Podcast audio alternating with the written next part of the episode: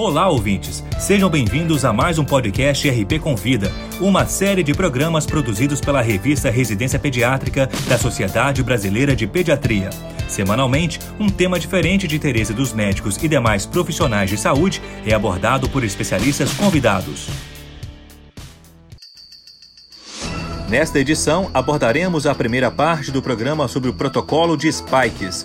Para falar sobre o assunto, convidamos o Dr. Sandro Marcelo Prezzi, intensivista pediátrico. Acompanhe a exposição.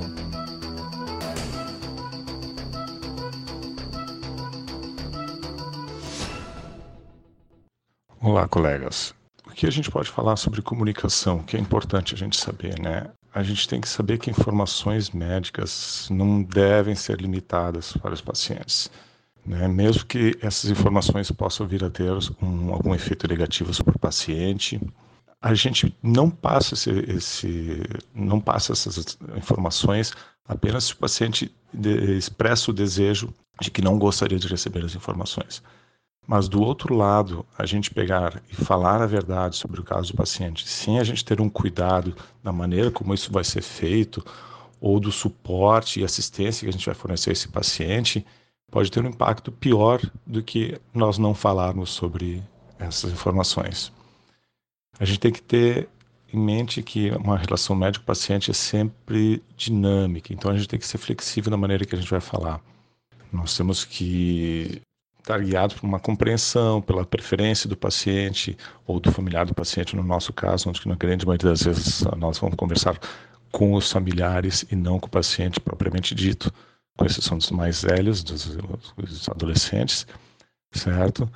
E a gente precisa aprimorar essa habilidade em, em passar essas informações para os pacientes, más notícias ou sobre notícias que podem vir a influenciar muito na vida do, do, do paciente ou dos familiares. Uh, nós não temos uma formação adequada sobre essas, sobre essas, a maneira de a gente expor isso para, para os familiares ou para o paciente, certo? E isso seria muito importante que a gente pudesse desenvolver isso durante a faculdade, durante a nossa formação médica. Basicamente, um protocolo que é mais, é que é amplamente usado e que foi desenvolvido no início dos anos 2000, certo? É o protocolo chamado protocolo SPIKES, onde foi um protocolo desenvolvido para dar informações para pacientes portadores de câncer, mas que aos poucos foi possível uh, adaptar eles a várias situações, não necessariamente só para o tratamento do câncer ele se define em seis, seis etapas. Né? Uh, a primeira etapa, que é a etapa 1 um do, do Spikes, que seria o S, é, é setting up the interview, planejando a entrevista. A gente precisa planejar a entrevista, a gente precisa saber o que, que a gente vai falar para o paciente. Né? Temos que saber como contar a, a má notícia a esse paciente, como responder às, às reações emocionais dele. O local da entrevista precisa ser bem planejado, a gente precisa ter privacidade, não ter interrupções, não ter ligações telefônicas, celulares ou alguém, algum querendo conversar com o médico sobre dar informação sobre algum outro paciente.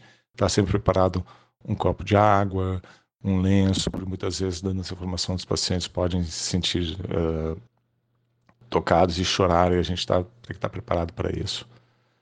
A etapa 2 é perception, a percepção do paciente. Né? A gente precisa perguntar para esse paciente ou para esses familiares o quanto que eles entendem do quadro atual. Né? E a partir das respostas oferecidas por eles, a gente corrigir desinformações e poder preparar a notícia para que o paciente possa ter esse entendimento. A etapa 3 é obtendo o convite do paciente.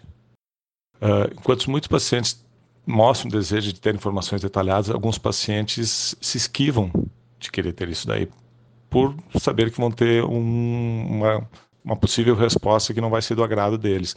Então, eles, eles preferem não receber no primeiro momento maiores detalhes ou até sobre o próprio diagnóstico novamente.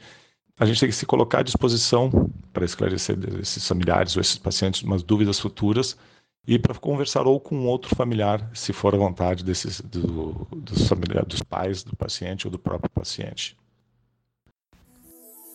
Esse foi o Dr. Sandro Marcelo Pretzi falando sobre o protocolo de spikes. No nosso próximo programa, ele dará continuidade ao tema.